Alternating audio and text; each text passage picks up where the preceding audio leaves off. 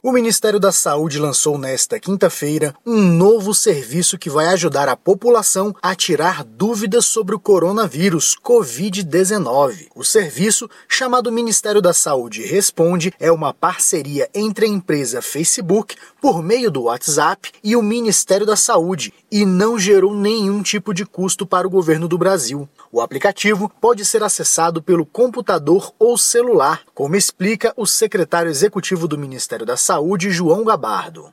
As pessoas poderão se comunicar com um robô que vai nos fornecer uma série de informações sobre a própria doença, como é que faz a prevenção, as formas de contaminação, tratamento, protocolos de atendimento e também sobre fake news. Se for no celular, elas devem cadastrar no celular esse número de telefone que está embaixo, 61 9938-0031. Ao cadastrar esse número, automaticamente vai baixar o, o, o, já vai ter o aplicativo. Se for utilizar o computador, não precisa fazer o cadastro desse número. Entra direto naquela página da saúde, responde e vai baixar isso no computador. É importante reforçar que, para utilizar o serviço Ministério da Saúde Responde, é necessário incluir o número 61 9938 0031 entre os contatos do WhatsApp a conta funciona trazendo orientações a partir de temas específicos, lembrando que é um serviço que utiliza um robô.